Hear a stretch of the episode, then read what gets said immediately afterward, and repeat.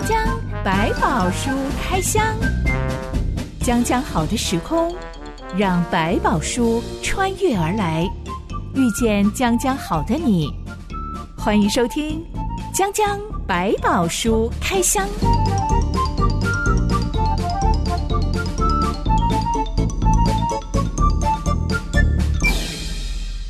百宝书里有百宝，让知心和小板哥为你开箱来挖宝。Hello，我是知心。Hello，小板哥。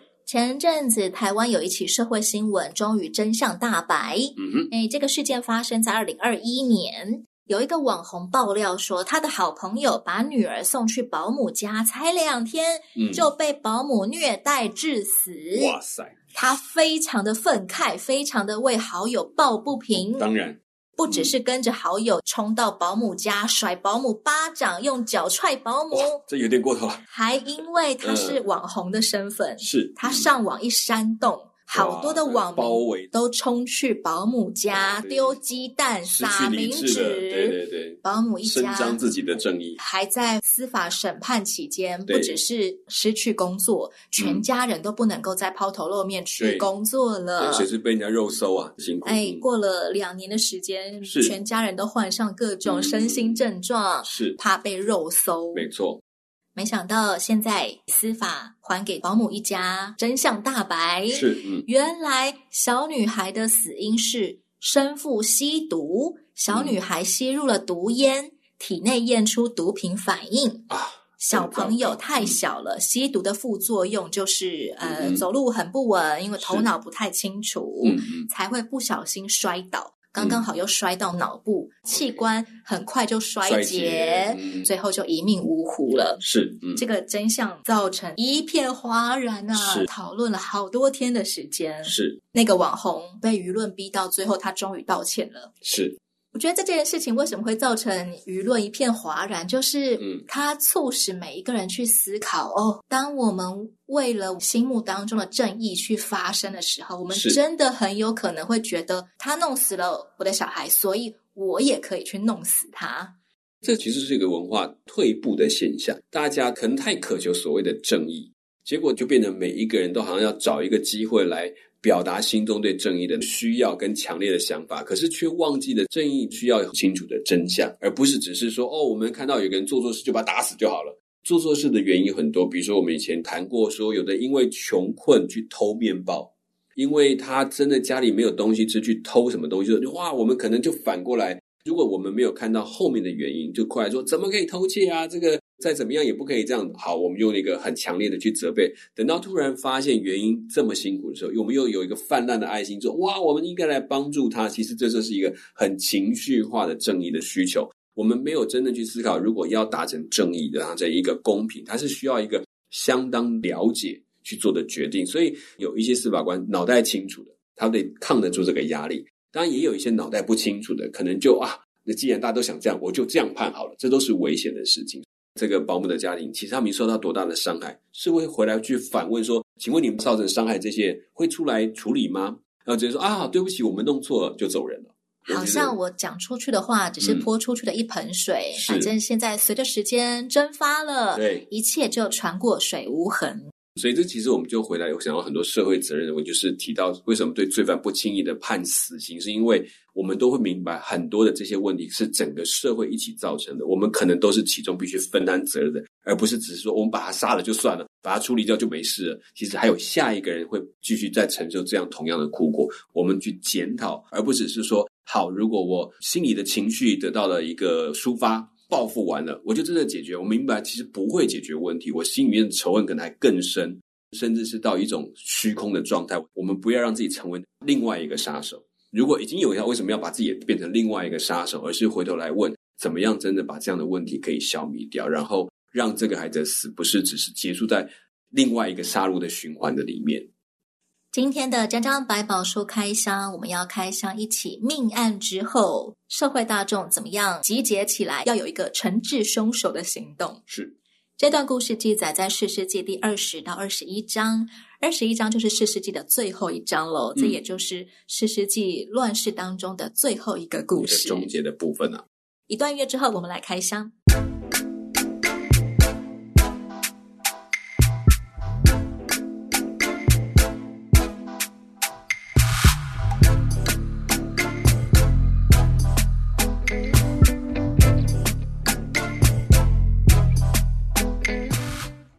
回我们说到一个立位男人的小妾，竟然被便雅敏领地基比亚城的暴民轮奸致死。是、嗯、这个立位男人把他的妾的尸体切成了十二块，分送到以色列各地。嗯，消息传得非常快，以色列人纷纷说。嗯自从我们离开埃及以来，他们指的是他们的列祖列宗，对，从来没有发生过这种事，这么邪恶的事情。嗯、我们一定要采取行动。是，以色列人从北到南，从东到西，一口气就集结了四十万步兵，要上战场去教训基比亚人。是，后方他们还立刻分派了负责运送军粮，还有后方的补给部队，嗯、不在这四十万人里面哦。是。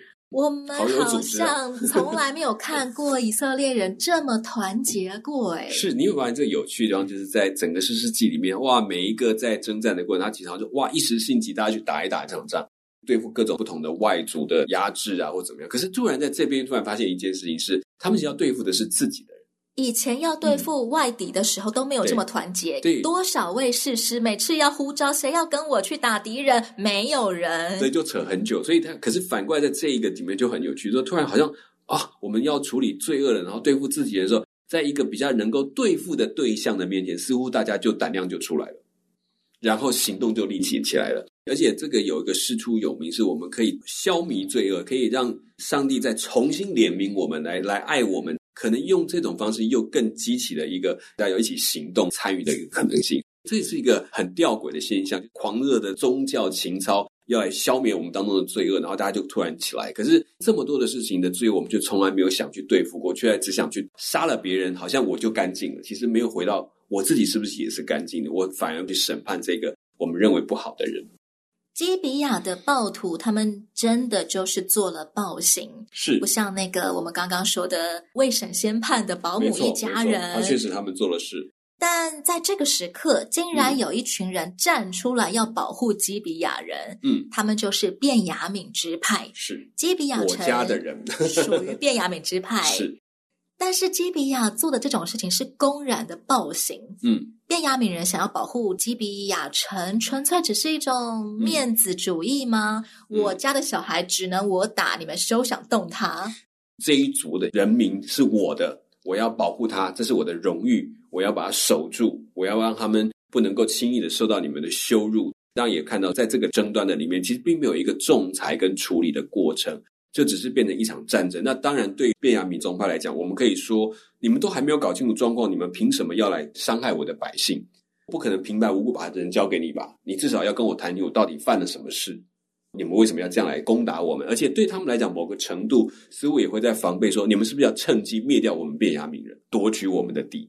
可见以色列人同胞跟同胞之间也非常有敌意，非常有不安全感。嗯，就是这么多年的下来。一边呢，大家又希望争取上帝的怜悯、疼爱，做一些他们认为上帝会喜欢的事情。但是另外一方面，又为了要生存下去，他可能要防备其他的族会不会来抢他的地，或者是说有一些利益纠葛的地方，一些好的地区会不会有人趁机就来夺取？所以这个为什么全部的人都起来抢自己人的地容易，去跟外族打辛苦？所以可能也说哇，师出有名，我们就一起来对付便雅悯，所以便雅悯也有防备。你不要趁机想要夺取我的地方，甚至要消灭我的主意，把我们取而代之。真正要处理罪恶的话，其实应该要是各城的长老啊，各支派的族长啊，是是我们先聚在一起开会讨论，而不是一下子蹦四十万大军压境，我要来跟你们便雅敏支派谈判，对，叫你们把基比亚的暴徒交出来。是这个态势，当然会让便雅敏支派全部防卫起来。对，就是我们又不是很大支派，你们是趁机就把我们的地给夺走了，嗯、一种防卫性就出来了。便雅敏支派召集了两万六千名士兵，要对抗四十万大军。嗯、是，另外还有七百个便雅敏支派的甩石精兵。嗯，便雅敏支派凭着不到三万人的士兵，就想要对抗四十万大军，真的很有骨气耶。是战争的过程，我们大家先明白，就不管你是几十万大军跟几万的人对抗，在战场上面，一个战地能够容纳的军队是很有限的。即便你的军队很大很多。同时挤进一个战场里面去，可能自己人会把自己人给整死，反而绑手绑脚，对自己把自己的路线卡住了，没有办法作战了。对，所以他可能人数少，但站在他的地利上面，就是我这个地方是我熟悉，我怎么去安排我的部队，可能比你们更容易去防守，所以才能以一挡十的概念，我还是值得一拼的。嗯，这也是卞雅敏之派没在怕的一个原因。是，这是我们家，这是我们熟悉的地方。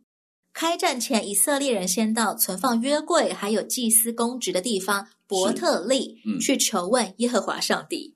这个举动非常的特别。是，打从参孙的时代，我们就已经发现了以色列人大难临头都没有想到要求问上帝的。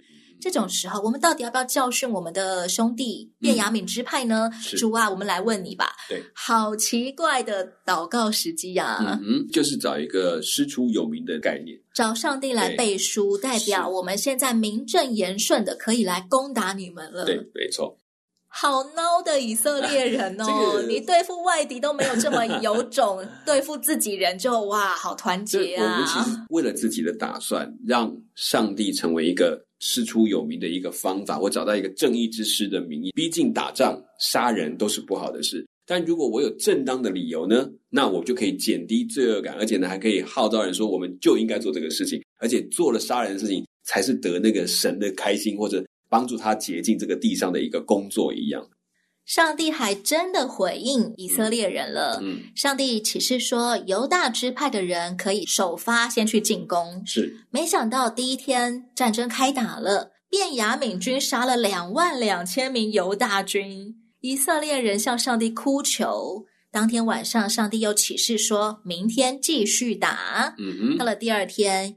以色列人再一次整装出发，这一次我们不要只派一个支派了，我们全部一起去吧。是，嗯、没想到第二天，便雅敏支派又杀了一万八千名的以色列联军。嗯，便雅敏人真的很强哎。是，也可能就是因为他们在战争上真的有一些厉害的地方，甚至包括这些匪徒，可能在某个程度上就是他们里面的最厉害的一些战士、军人，或者是一些有武力的人。所以他们也不愿意轻易把这些武力交出去，因为一旦交出去了，就表示他少了很多防备的力量，他就没有办法去跟外族对抗。所以也有可能这样，他们就刻意要护短吧，保护自己人，这种概念就出来了。的确，我们看到一些惨无人道的战争当中，嗯、特别会发生女性啊被轮奸的问题。所谓的战利品，所以我们讲不好听，有些战争后面他会为了奖励他的军队，因为打得太辛苦了。这几天我就开放，让你们去烧杀掳掠，要吃要抢要强奸，什么随便你们，我都当做没看到。过了几天后，他才重新回来整理军纪。在古代的战争有很多类似像这样的方式，嗯、所以那些特别武力高强的男人凑在一起的时候，反而更容易助长恐怖的兽行。是因为那种情绪啊，只有在经历，不是脑袋已经不知道在想什么，就是一片欲望的需要而已。第二天晚上，亚伦的孙子菲尼哈祭司再一次代表以色列人来到耶和华上帝面前求问。上帝要以色列人明天第三次继续进攻。是，嗯。第三天，以色列人采取了调虎离山之计，把大部分的便雅悯军诱出基比亚城，在城外很远的地方交战。嗯。接着，有一万名的以色列精兵趁着基比亚守军变少了，他们就冲进基比亚城。圣经说，这个时候便雅敏军还不知道大势已去，直到被调离城的那些便雅敏军回头一看啊，基比亚城火光冲天呐、啊！这时他们才自乱阵脚。那一天战况非常猛烈，嗯哼，最后有两万五千一百名便雅敏军死在战场上，只有六百个便雅敏士兵逃脱了。嗯，我觉得这场战役好像也可以看到便雅敏人真的是。非常的自豪，非常的骄傲，所以也轻敌了。嗯。对，就轻易的就冲住了他们最有利的一个防守的地方。反正我们连赢两天了，第三天他们打不过我们的吧？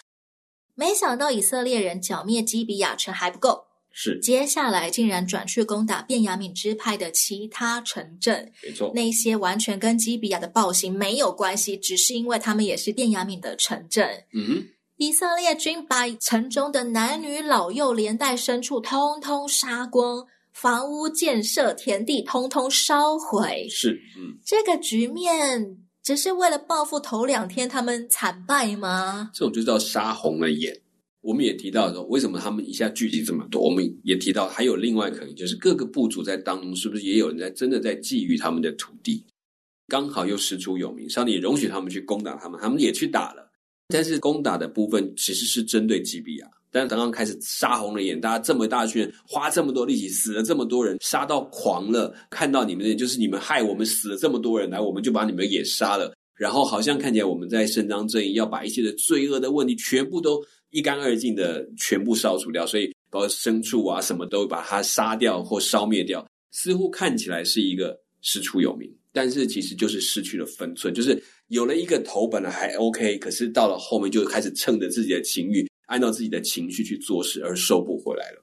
就像刚刚我们说的那个被网红煽动的乡民，纷纷跑去保姆家砸鸡蛋，是不只是想要教训保姆而已，连保姆的先生也都不能外出了，连保姆的女儿也都不能出去工作了。嗯，他们也不管你不是那个虐待小孩的凶手，没错，嗯，只要你是从这个房子里走出来的，我们都要拿鸡蛋砸你，我们都要围殴你。嗯，是。这就是舆论可怕的地方。嗯、等于说，我们是也扪心自问，有时候你不是真的在表达一个正义的发声，你是在发泄你自己的情绪，把你的不满，就是说我有一个机会可以发泄出来，去打一个应该被打的人。就像如果每个人都拿起石头要丢的时候，耶稣如果来问说，你们当中谁没有罪，就可以先丢他。如果这句话讲，可能每个都要愣一下，等一下，我可以丢吗？但是没有人敢喊，但是每个都想发泄，都想把自己当成正义使者，发泄自己平常的不平。幸好耶稣说话的时候，那些人有听进去，是有突然醒过来这样子，处在一个血脉喷张，我们谁管你啊？对对对，其实也蛮有可能连耶稣一起打死。台湾网络这种声浪要很小心，不要被煽动到失去理智，把自己变成另外一个魔鬼。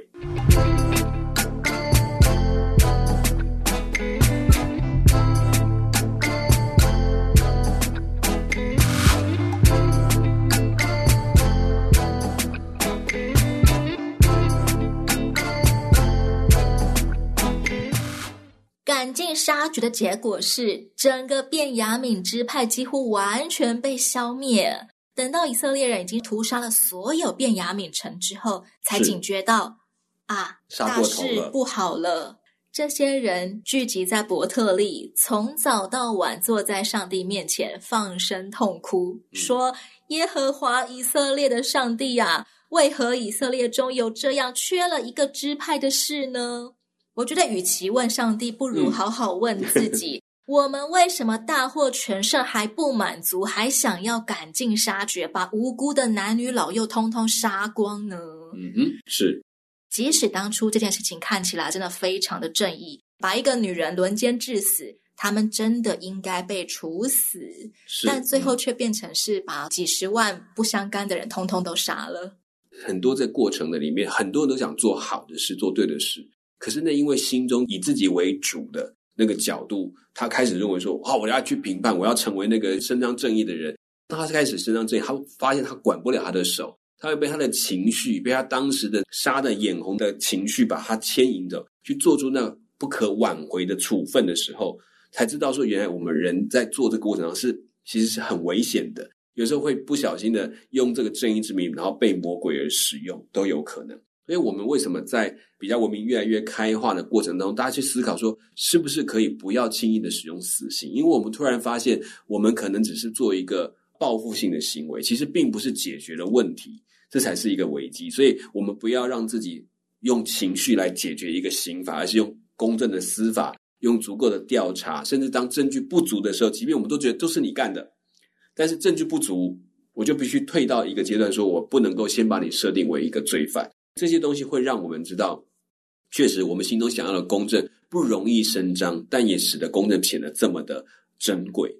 我们没有人能够创造出另外一个人的生命，是，但我们却常常理直气壮的觉得我有权利夺走他的生命。对，已经有一个生命因为这个罪恶消失了，但我们又轻易的把另外一个生命夺走，这到底合理吗？所以这些东西提醒了我们人的脆弱跟对这些事情的辨别的能力的。一个微弱，所以我们需要用很理智的方法去解决这些问题，所以才用了这些司法的制度，一环一环的去保障，然后避免我们做下错误的一个裁决。因为不管怎么样，夺走一个人的自由跟生命都不是一件合理的事情。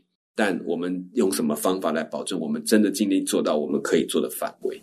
以色列人在上帝面前逐坛献祭，想要解决便雅敏支派现在只剩下六百个男人，那六百个逃兵，哎嗯，其他全部都被他们杀光光，诶、嗯、他们想要解决这个问题，但是他们却没有像先前一样来求问耶和华上帝，我们该怎么办呢？嗯、其实他们先前也没有求问上帝该怎么办，他们只有求问上帝，我可以去吗？可不可以杀？然后就杀，那我就去杀。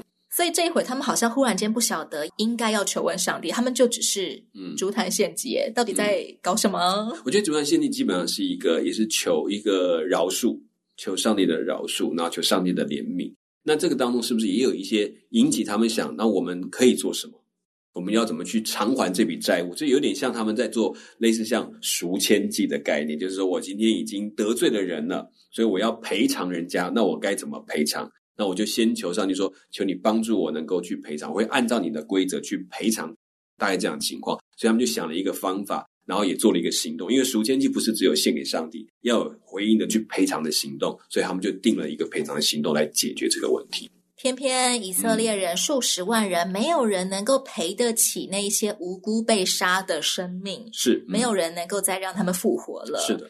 怎么样让便雅敏支派再繁衍起来呢？只能够把指望放在那六百个男人身上吧。就是有延续后代的机会。但是他们连六百个女人都没有留下来。是。嗯、而当初他们在誓师大会说我们大家要一起去杀基比亚人的时候，嗯、他们曾经指着耶和华上帝发誓说：我们家家户户十一个支派，对，绝对不将我们的女儿嫁给便雅敏支派的男人。是。他们曾经这样发誓过，所以这个时候以色列人他们想出来的办法是：哎，查查看当初谁没有参与誓师大会呢？嗯，他们找到了基列雅比城的人，以色列人派出一万两千名勇士，把基列雅比城的男人、已婚的妇女和所有的小孩，嗯，通通杀光。嗯，再把剩下来的四百个年轻单身女孩绑出来，是送给那六百个从战场上逃走的便雅悯士兵。是。哎，但还有两百个缺额怎么办呢？嗯哼，他们就叫这两百个便雅悯男人前往示罗，嗯，去绑架那些正在庆祝耶和华的节期、唱歌跳舞的女孩，是一人绑一个，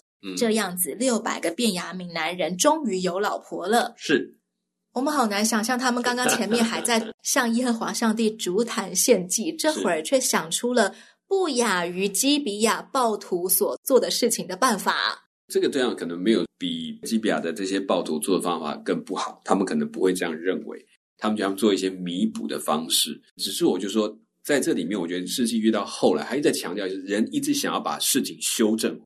修正办法是再去屠杀一座城的人，是就是每一个修正办法，他都忘记了讲到那个罪性对生命的影响一样，就是你一直想做好，可是一直做不好，怎么好不容易这里补完了，那边就是个洞。这里这个洞要去补完，又破了另外一个洞，就是我们一直忘记所有这些洞的问题是要回到上帝面前去解决我们根本的那个罪的问题。所以其实也在讲到这一群，当他们失去上帝，当他们心中没有把上帝放在最首位的时候出现的状况。整个到士师记到最后，真的最后一句话就讲是当时的以色列人当中没有神，个人任意而行，就是这个概念。那个任意不是他们都。都在想坏事，而是都任自己想自己的办法来解决他们所碰到的问题，结果把问题越弄越糟的那个很现实的状况。明明每个人都想要做好事。但做好事的办法却是挖东墙补西墙，东补西补，最后那个破洞越来越大，是大到没有人能够承受得了。就算四十万人集结起来，嗯、看起来很团结，是还是没有办法补国中的大缺口。是，就是发现永远在我们用人的方法造成了更多的问题。然后我以前开玩笑说，如果我们讲那个约柜好像是一个保护我们的约，那那个约呢，就好像我们讲，因为同一个字也是在指方舟。Ark，对，我们都在是方舟，也是约柜，是没错。那我们在这个约的保护之下，可是我们在约的保护之下，开始每人拿一个凿子就开始凿那个洞，把船每个人就敲了一个洞，敲了一个洞，想我要透个光，我要透个气，每人就自己都凿一个洞，凿一个洞，这样比较方便我，方便我，是，是我想要呼吸外面的空气，对，然后就外面的水也灌进来了，然后整个约被混乱了，所以发现到最后这个船保不了自己，因为我们把自己放到船外，并不是放在船的里面。一直以为跟外面有一点互动就好，结果把自己沉沦。所以有时候是自己把船给搞坏了，自己把这个约搞崩掉了。其实基比亚会出了这么样的一群暴民，是也不单单只是便雅悯支派的责任，而是整个以色列人、嗯、他们的道德信仰都在走下坡，是才会有一座城，竟然是长期允许他们的城中有暴民、有匪徒存在的。当初立位男人他们进基比亚城的时候，没有人出来接待他们，代表这座城里的人知道我们治安不好，不要跟陌生人讲话。是，但他们却选择一再的姑息，甚至整个便雅敏支派姑息他们有一座治安败坏的城，没错，好像那个蝙蝠侠。高谭市，高谭市，嗯，对，就算有蝙蝠侠一个也没有用，高谭市永远太多的罪恶问题存在，因为每个人都在为自己来做他犯罪的事情。因为只有一个蝙蝠侠，其他的人都冷眼旁观。是，那所以我们回来看一下，在整个的世界这些部族里面，是只有吉比亚城这样吗？说不定不止。只是刚好有一个出来，大家就一起来攻击他，显示自己似乎比较高尚，而忽略了自己本身的问题。所以，其实每一次这样这个行动，他们回来第一件事是先到上帝面前，先为自己认罪。因为是不是我们什么样的一个姑息或者软弱，我们就容许这些一再的发生，表示我们也有罪了。所以反过来讲，如果用这个认罪的角度，可能就不是在灭一个族，而是问上帝怎么解决这个问题。我听过教会有一对情侣，他们分享了一件事情，说他们在交往期间常常被传道人查寝，是。呃规定他们不准男女双载，呃不准同处一室，是是各式各样的很严格的规定，不只是只有对待这对情侣，对待其他所有的情侣也通通都是这样，甚至会规范别人哦，我不准你跟他交往。你们一定要分手。OK，就还是他自己才能决定谁跟谁可以在一起的一样。嗯、但因为情侣当时候很年轻，所以他们都是乖乖的听从所有的规矩。是，但很多年之后，嗯、他们才发现这个传道人自己有常年的外遇。是，他们就不由得醒思，他是不是借由到处抓会友的小辫子来。嗯好像就可以盖过他自己常年来有婚外情的问题。是，没有可能他就变成两套标准。就往上讲说，对他自己来讲，哦，这个就不是，这是我合理的；对别人不行，你们都一定要按照那个规矩。